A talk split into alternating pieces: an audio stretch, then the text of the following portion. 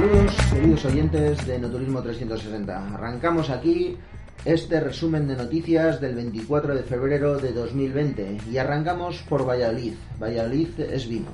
El programa Valladolid es Vino ofrece numerosos planes para los amantes del vino, como por ejemplo el Tren del Vino, una excursión en la que se combina el viaje en tren que sale desde Madrid hasta Valladolid con la visita y cata de algunas de las mejores bodegas de la provincia.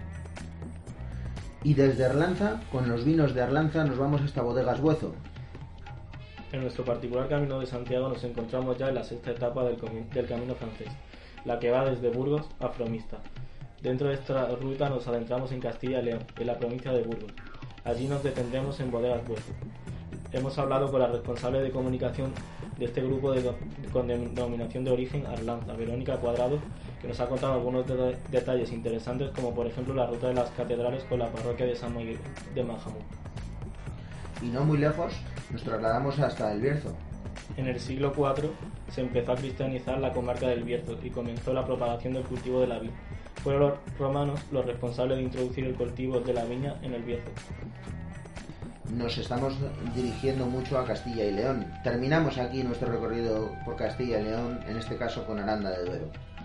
Pues la Ciudad Europea del Vino pues, ha, organizado una serie de actividades, 20 actividades que darán a conocer el patrimonio, el paisaje y la gastronomía de, de esta localidad, que, como por ejemplo el concurso comarcal de tapas o el brindis por el movimiento del vino o el foro del Duero.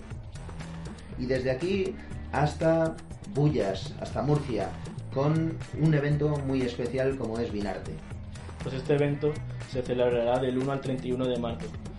Eh, nació hace una década para difundir el patrimonio del sector del vino en Bulla. Estará formado por arte, cultura y gastronomía y enoturismo. Su misión es acentuar el valor del vino en la cultura que le rodea, la cual lleva presente en esta localidad desde la época romana. Cerramos este resumen de hoy trasladándonos hasta Rioja Oriental. Allí se producirá una carrera en, en la aldea nueva del Ebro con la que intentarán promocionar sus vinos. Este ha sido nuestro resumen de noticias de esta semana con Pablo Garrido. Cerramos aquí.